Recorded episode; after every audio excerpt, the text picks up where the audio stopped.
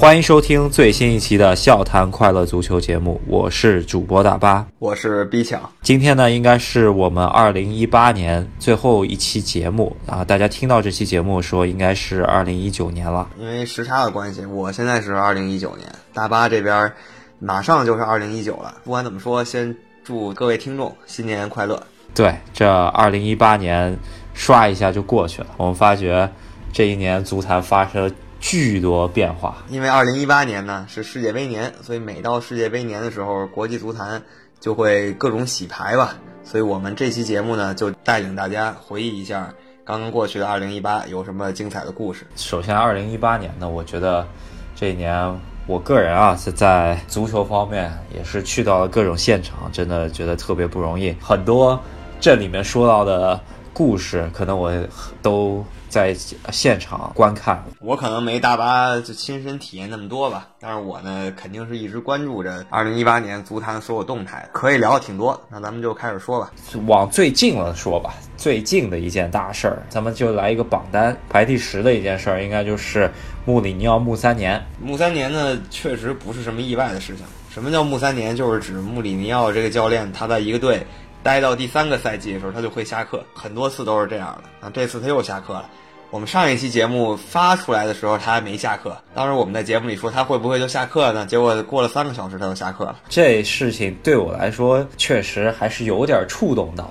我觉得穆里尼奥既然已经留到十二月份了，你为啥不等到圣诞赛程完了以后给他买人呢？再让他下课呢？让他再证明一个赛季呗。本来这个赛季都已经废了，是，尤其是圣诞赛程，曼联遇的对手其实是鱼腩球队比较多吧。他下课以后，确实你看换上新教练以后，他也是疯狂虐了一波菜。所以我觉得，如果留穆里尼奥的话，没准他在圣诞赛程也能抢一波分儿，稍微给自己续续命。那现在说这些都已经晚了，是吧？确实卧底有点多啊，对不对？就你看这个，他下课以后这三场，咱们就不说别人，就说博格巴这一个角色，这个天上地下的表现。博格巴在这三场比赛确实打出他作为一个世界杯冠军球队主力球员的水平。对，主要还有他那张 ins 发了大概几十分钟的那一张。意味深长的自拍吧，反正他比较高调嘛，就什么都喜欢发一下，然后所以他在社交网站上有一种暗中嘲讽穆里尼奥的意思，大家也看得很明白。对，然后你觉得接任者索尔斯克亚踢得怎么样？应该来说，我看群里的曼联球迷非常群情激愤啊，对吧？踢出了红魔的魔性，是吧？就是现在说这些，我觉得为时尚早啊，因为每个新教练来的时候都有一段蜜月期吧。然后，尤其是刚才也说了，曼联在换帅以后遇到的对手目前还都不强，有一些保级队，所以他能打出一些大比分。比较考验他的是一月中旬跟热刺有一场吧，这算是他第一次遇到真正的挑战。对，呃，这起码来说的话，局面场面是肯定比原来好看多了。不管是踢弱队是踢强队，穆里尼奥踢弱队，现在场面也。架不起来是吧？嗯，这就是区别。就是如果说曼联球迷现在看曼联比赛，他就算输了，他心里呢也不会那么恶心。穆里尼奥现在来说，他下家还不确定，对吧？我个人觉得他应该选一个国家队来执教，让自己的执教生涯需要让自己充充电了。他应该换一换脑子了。他目前是。暂时当了个足球评论员，就是到电视台当解说嘉宾，当然这个肯定不会太久。然后传闻还有什么中超俱乐部要找他，但这些应该只是说说而已。他这么狂的人，我觉得很难看得上中超的球队。来看一下二零一九年他会怎么样吧？对，咱们也祝福他，毕竟也是英超传奇了。虽然最近 踢的真不怎么样啊，这就是我们总结第十件大事儿。然后接下来我们想说的应该是 C 罗空降。尤文图斯这件事儿也算直接改变了过去十个赛季足坛秩序吧，因为过去十个赛季所有人都说，C 罗、梅西、C 罗、梅西、梅西、C 罗、梅西、C 罗啊，然后呢，现在 C 罗离开皇马去尤文图斯了。虽然说级别上尤文图斯意甲大哥，皇马呢是西甲双雄之一，但是我们也能看出来暗中走下坡路的感觉，因为确实意甲整体竞争力肯定是不如西甲的，而且尤文图斯在意甲是统治级别。就从一个需要奋力争联赛的地儿到一个几乎躺惯的地方。C 罗确实也是年纪大了，开始逐渐寻求一些呃转变吧。对，过去十年呢，梅罗的一个时代，也将西班牙的国家德比推到了变成了宇宙国家德比，对吧？没错，就当时我觉得每个赛季最精彩的一场比赛都不一定是欧冠决赛，应该就是那两场西班牙国家德比。对，呃，有过零比五，还有过 C 罗最终能够把梅西给挑落了。这经典的一幕一幕，对吧？感谢梅罗为我们奉献十年非常精彩的国家德比。然后梅西现在还在巴塞罗那，然后 C 罗是远走他乡了。他们走了，新星肯定是不断崛起的。近几年崛起新星非常多啊，咱们都了解的。法国妖人姆巴佩，然后埃及的萨拉赫，现在还有韩国的孙兴民，这都是非常强的球员。对，这亚洲球员居然在我们提到世界范围内的新星里面，居然能够有一席之地，确实真的不容易。在世界杯的时候说孙兴民的话，他应该也只能算是很不错的球员。但是在这个赛季，他可以说更上一层楼了吧？赛季开始的时候是参加了韩国队的国家队比赛，所以联赛没有他什么事儿。他到了可能十月底、十一月初的时候。才正式回到这个职业联赛里，然后一回来以后，前几场还算是热身吧，然后可能到了十二月初就一发不可收拾了，然后那种暴力进球，然后长途奔袭、远射、抢点，什么样都有。现在很有可能拿到这个十二月英超最佳了。对，左右脚非常权衡，远射加上跑位、单刀抓机会、突破后射门。长途奔袭，就看他能保持多久吧。目前是非常狠的啊！再一想到两周以后他就要代表韩国跟我们中国队搞一搞了，我感觉心里拔凉拔凉的。除了你前面说的这三个名字以外呢，我觉得斯特林应该来说是非常呃值得期待的。斯特林也是这个英格兰名宿莱因克尔特别喜欢吹的一个球员，他以前是疯狂吹梅西，都说他是什么全世界最能吹梅西的解说员。现在呢，他同时还要吹这斯特林，他经常说什么？哎呀，你看斯特林这个带球，你我年轻的时候，我像他这岁数的时候，想都想不到。不过斯特林在瓜迪奥拉手下确实也是长球了，也帮助大英实现了一个近些年来世界杯最好的一个战绩啊，进入到世界杯的四强。总体来看吧，就是梅罗虽然逐渐老了，但是呢，后一代的新人确实不断涌出来了。刚才我们说了三四个人，其实还有非常多，各个联赛都有很多强者。比较看好接下来。世界足坛未来不说十年吧，五年应该会进入到一个秩序重新打破的阶段。我也希望看到新的秩序，不是说两个人决定了秩序，最好是十个球星吧，这种感觉更爽一点，就是你争我夺的这种感觉，对吧？是的，是的，没错。好，说到告别呢，我觉得有一个这样子的一个传奇人物离离我们视线远去了，那就是呃教授温格。温格在这个退休之前呢，受到了很多阿森纳球迷们的讨伐，不管他当年给阿森那。带来多少荣誉？但最后一两年的时候，他确实有点晚节不保的意思。最后呢，也终于选择离开了阿森纳。他离开的时候，我觉得阿森纳球迷还是没有说什么的，也给了他很多面子吧。对，呃，首先你说他退休，他其实还没有退休，他。应该只是暂时赋闲，他还是会再出来执教的。至于他执不执教英超球队，我觉得就很难。说如果执教一个英超球队，对他个人对英超来说都是非常奇怪的一种感觉，因为在这二十二年中间，他。带领的这个枪手这个球队一直不管说是最后几年可能成绩稍微有所下滑，但是起码一直是强有力的联赛呃前四的争夺者吧。其实就最后一两个赛季他有点玩脱了吧，但之前怎么着还都能进前四。对，呃，分水岭的事件呢，其实就是酋长球场的建设，就是把原来海布里推倒。对，就是一个球场，确实它能给这个球队带来更多收入。但是他为了建这个球场，这个球队就要进入一种恶性循环之中。阿森纳呢，确实就是个例子。他建这个球场就得卖球星，还买不来与之卖掉相等的球星，就这么几个循环下来，他就再也起不来了。枪手球迷俗称卖血卖肉卖队长嘛，对吧？他卖掉的阿森纳队长，咱们来细数一下吧。应该来说还是确实挺多的。呃，首先应该是亨利大，亨利大帝算是最早走的一波之一吧。他零七年就已经去巴塞罗那，零六年没能跟阿森纳拿到欧冠冠军，算是很失望的一件事儿。然后零七年去了巴萨以后呢，荣誉算是全拿到了。教授随了亨利的一个个人愿望，抱他走去到更高的平台。后来法布雷加斯这个。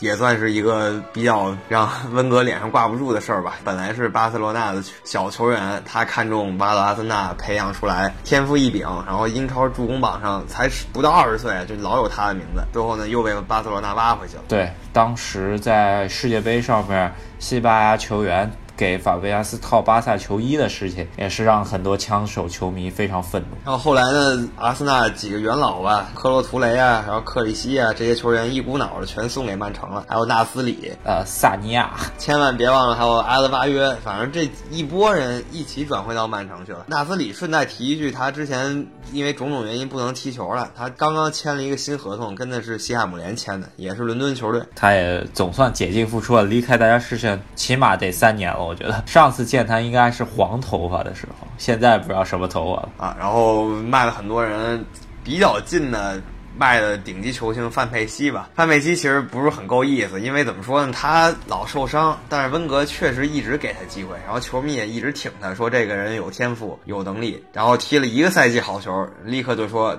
哥们儿要走了，我我不混了。记得他自己说过一句名言，应该说所有人都背叛枪手的时候，我不会背叛。他最后去了争冠对手，也不能说争冠对手吧，应该是阿森纳球迷心中最大的敌人吧。去了弗格森帐下，应该是除了热刺以外啊最大的敌人，因为热刺跟阿森纳几乎不存在转会，除了什么索尔坎贝尔这种人啊，非常奇怪的 这种操作是吧？对，然后还有一个就是一定要提的，就是阿什利科尔吧，这个是阿森纳球迷至今可能不能原谅一个人。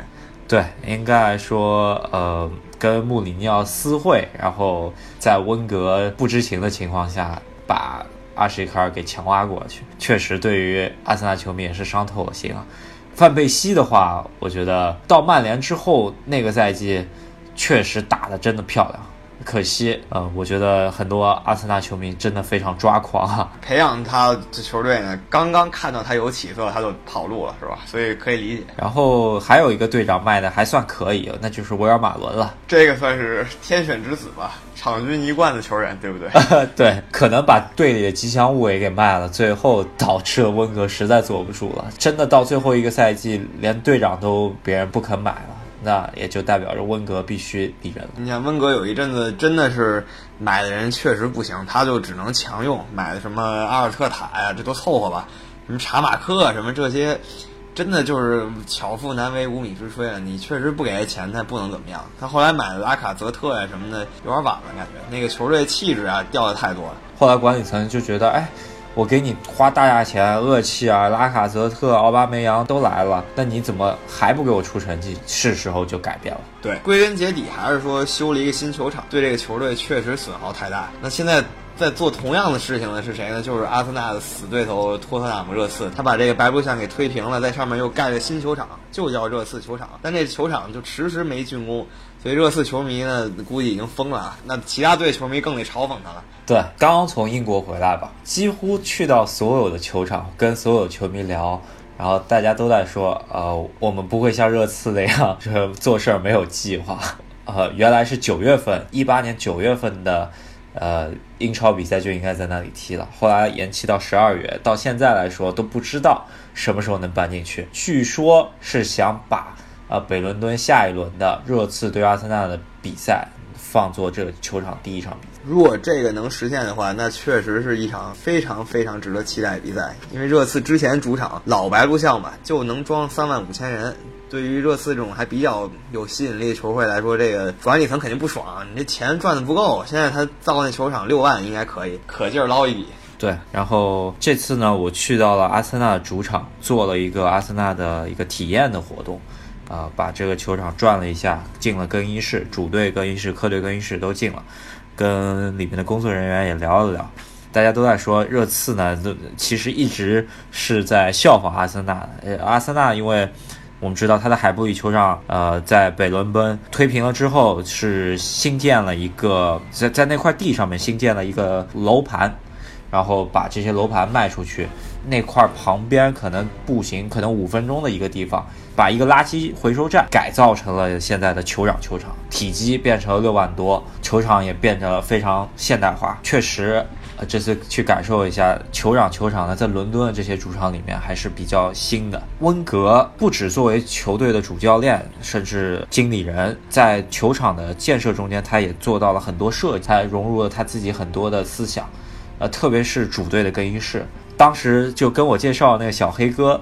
他跟我啊介绍，就是说温格，因为他之前在日本执教过，然后嗯，他个人也是非常迷信东方的风水，然后他的灯光、更衣柜子和呃鞋架都是有风水。来调和过的，在更衣室中间有一颗大柱子，他也给他在竣工之后，温格说这更衣室是大家团结的地方，不能有一个柱子挡在中间，然后把这根柱子也移到了别的地方。在整个球场建设中间都是有温格的思想在。温格对于阿森纳或者对于酋长球场真的是烙印非常深的。然后我在当时呢，我就问他，那新教练埃梅里这赛季入主的，那。他对于温格这些理念来说，哪些是继承的，哪些是推翻的？那个小哥就跟我说，对于埃米里来说呢，他觉得所有就是更衣室、呃呃理疗室、呃热热敷和冷敷的游泳池，还有厕所啊什么这种设计都是非常完美的。只有一块地方，就是说在大家更衣室的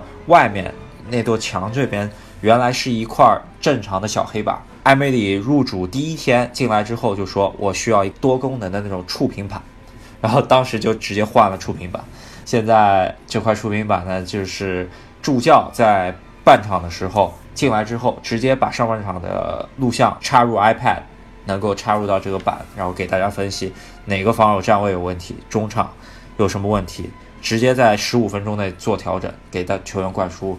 上半场哪些做的不够，哪些做的好，可以看出一个老教练吧，一个新兴的做事的区区别。然后，反正大巴讲一下球场球场的体验，确实球场球场应该也是英格兰比较先进的球场，然后能跟他比的应该也就是西汉姆联伦敦碗，因为这是给奥运会修的，然后加上刚才说的热刺新球场。见闻吧，呃，应该说我就问，哎，埃梅里他平他平时的作风是什么样子的？他就说这个人。一般来说是阿森纳到队的最早的第二个，然后阿森纳全队中间到队最早的第一人呢？你你猜猜看是谁？我猜猜看，拉姆塞吧？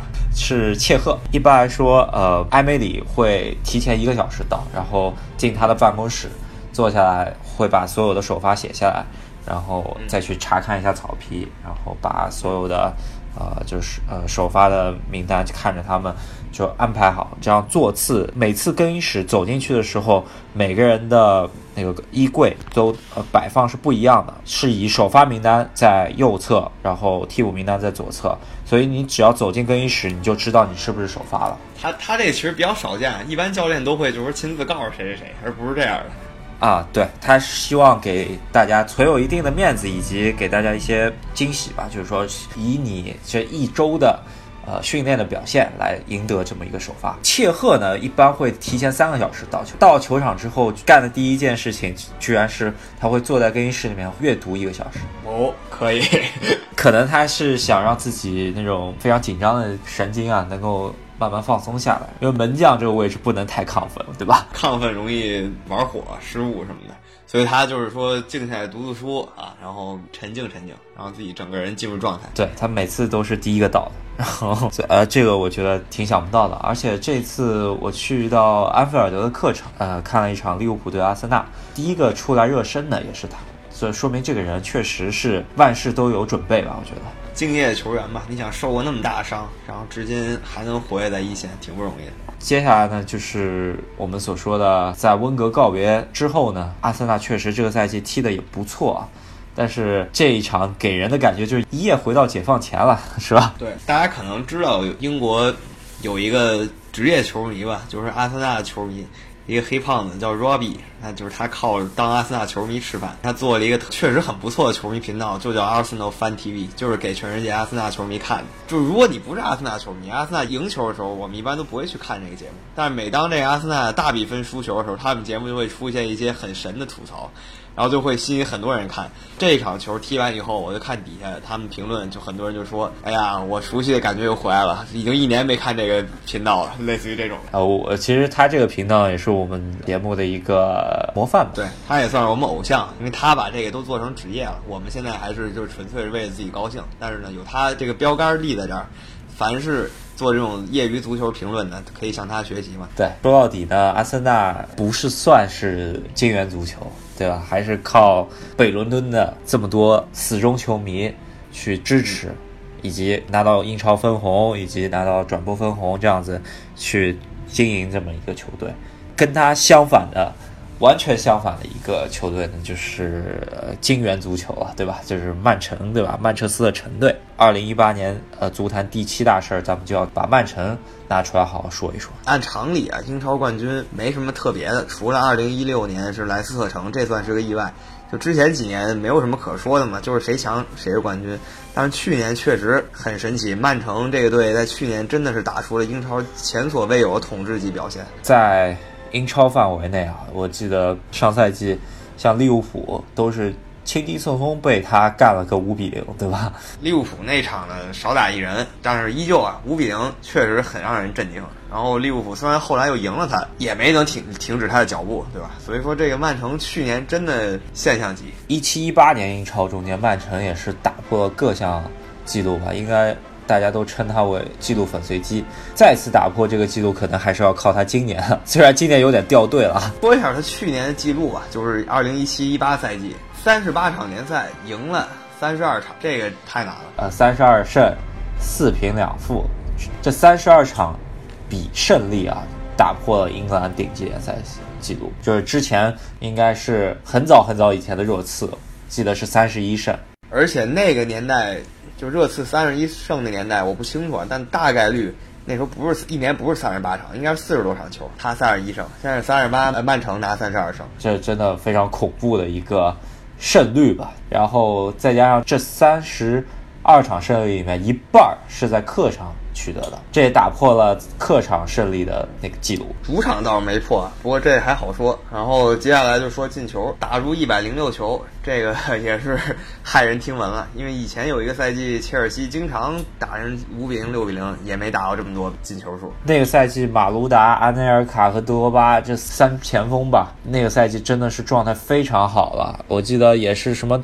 七八比零狼队什么这种感觉，呃，那个时候安切洛蒂带的嘛，对吧？最后也只打出一百多一点的球吧，我就有点记不清了。但是这瓜迪奥拉的这支曼城队打入了一百零六球，应该是历史最多。然后净胜球。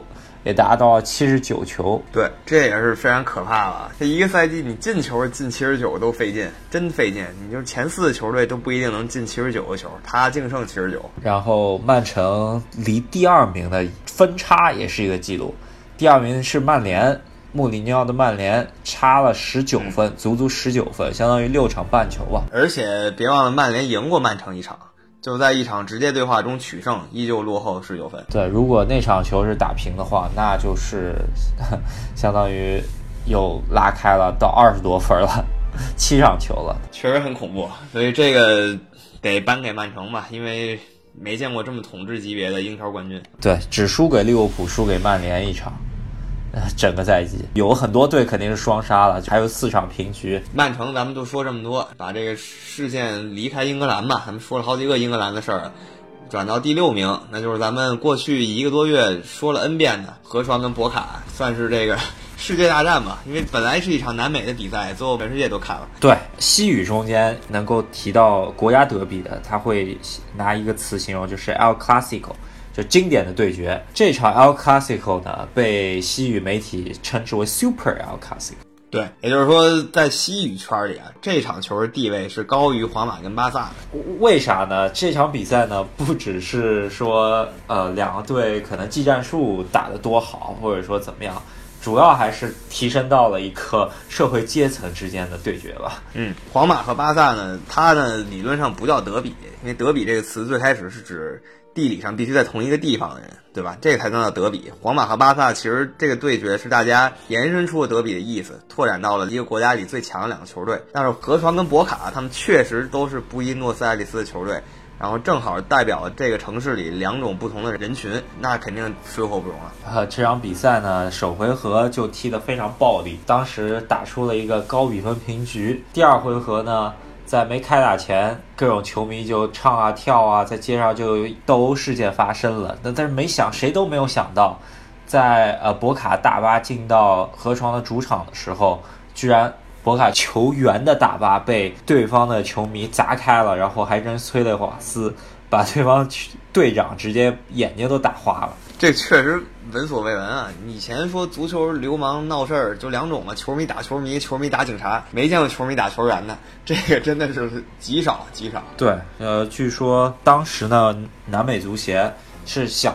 呃，延期十五分钟，然后让球员休息一下，然后还得再踢，因为当时国际足联主席英凡蒂诺在现场。对你想想看，作为南美足协的官员，当时是多么难堪，在国际足联主席面前，这这样子的事情居然发生了。博卡的球员啊，当时据说有几个人因为吸了催泪瓦斯，当场在更衣室里面就呕吐了，这不可能再踢了那场比赛，对吧？所以说这个真的无语。最后结果咱们也都知道了，这比赛愣是给搬到西班牙来了。当时就是选地方嘛，是在南南美，别人说在巴西，可是又太近了，怕球迷去的太多，又巴西控制不住，本来就没有那么多警力，是吧？然后只能派到了就是拥有拥有过西班牙国家德比警力的马德里踢这场比赛，简直了！这比赛火的一塌糊涂。最后呢，咱们也说过，河床拿下冠军了，很不容易。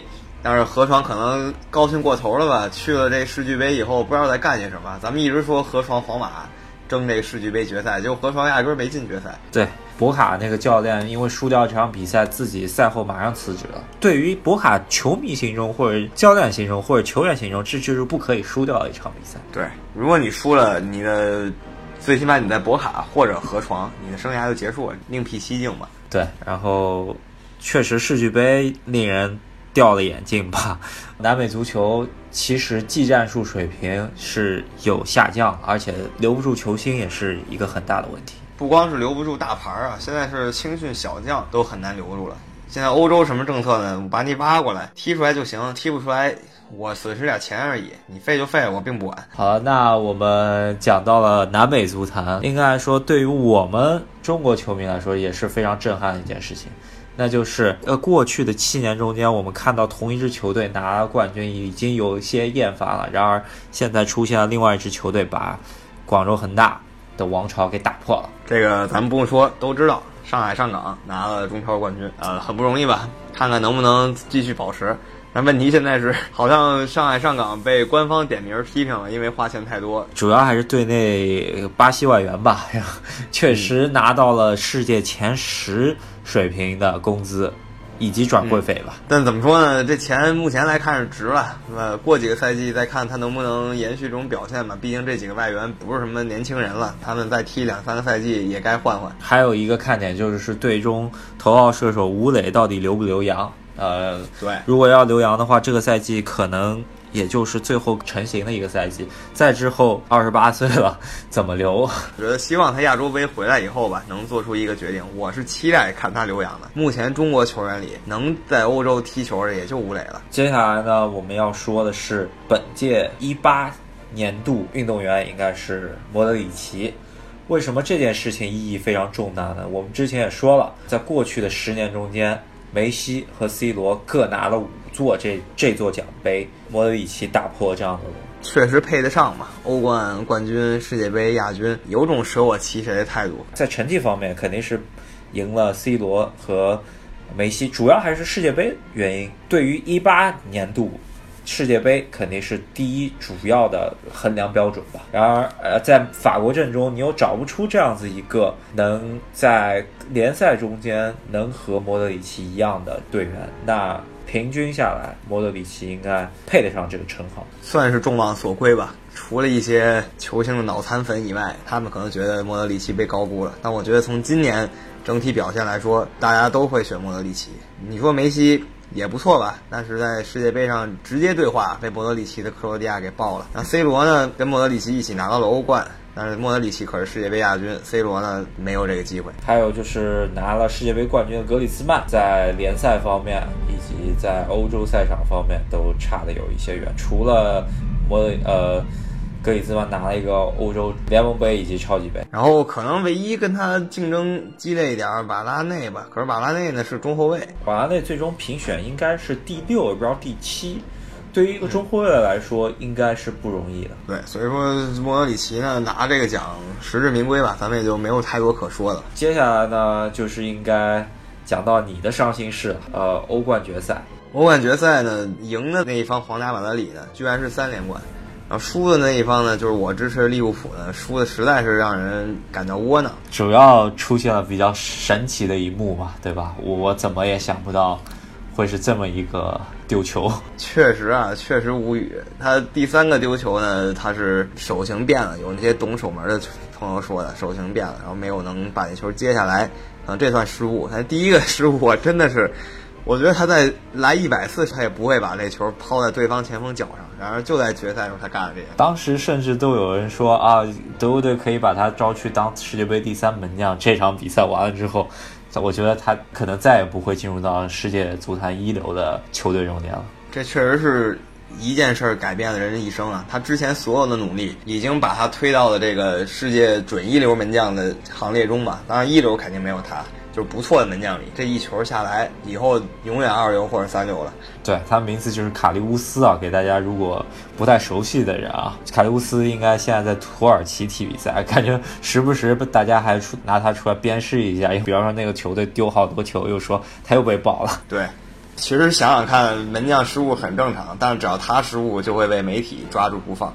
还有一个就是，我想想，我这几天跟朋友一起看了几场英超，然后我朋友不是很喜欢看足球，他就问我一下，说这个你看哪个队？我说利物浦。我说是那个五月份决赛特别搞笑那个队吗？我 我当时很无语。那个球真的是我看十几年足球，可能真没见过这么进，尤其是决赛。然后皇马齐达内创造了连续两年夺冠，第三年齐达内创造完三连冠的伟业之后辞职。这件事情也特别令我震惊啊！他是非常机智，他应该最清楚皇马的阵容老化了。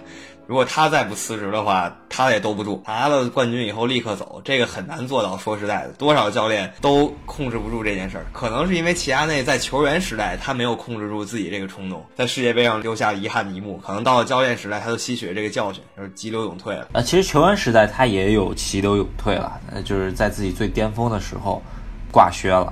他是比较睿智的一个人，知道什么时候该该退，什么时候该进。我非常看好他二零一九年能够出山，不知道哪个球队能把他请出山了。就希望他能像零六年世界杯时候那样吧，就是再次出山挽救他钟爱的队伍吧。啊，我们期待一下一九年的齐达内会不会有什么动作。然后说到底呢，二零一八年最最重要的比赛，应该就是七月十五日的在呃俄罗斯。莫斯科卢日尼基球场进行的那场世界杯决赛，这个是毫无疑问的。听众们看到我们这期的标题就应该知道啊，我们肯定会把这个事儿排在最前面的。那你想，一八年还有什么事儿比世界杯决赛更重要的？世界杯决赛大家应该也知道了，这样一支年轻的法国队再次称王吧，赛场上也是以统治级的表现啊，特别是姆巴佩、呃博格巴的表现，真的令人。难忘，克罗地亚呢也让人敬佩，因为开始的时候没有人看好他能进决赛，像我们啊当时也就说克罗地亚四强吧，从来没有说他能进决赛。他一路打到这里呢，也是让全世界球迷肃然起敬。决赛的现场呢？确实令人回味非常多啊，就不知道四年以后啊，这批球员到底能成长成什么样子。希望他们还能在这个二二年世界杯上再现他们一八年的风采吧，因为法国队真的很年轻，下一届世界杯才应该是他们最强的时候。其实最恐怖的就是他们的替补席，甚至没有招入的球员，都已经是能够在五大联赛踢绝对主力，甚至大腿级别的球员了。没错，可见现在这代法国多强啊！大巴刚才说的就是以马夏尔、拉卡泽特这些球员领衔的一波人。对，不知道谁能够挑战在二零二零年和二零二二年欧洲杯、世界杯中间法国这样强势的阵容。咱们拭目以待。那总结一下，咱们刚才呢说了几个足坛大事儿。第十位是这穆里尼奥下课，九呢是梅西、C 罗逐渐走下神坛，新的力量崛起。八是温格告别，七是曼城的统治，六是河床博卡的世界大战，五是上港，四是莫德里奇，三是欧冠决赛，二是世界杯决赛。第一位是什么呢？我们居然只说了九件事，没有说第一位。第一位啊、我们最伟大的笑谈快乐足球节目诞生了。对，当然这个是我们对自己的一个调侃。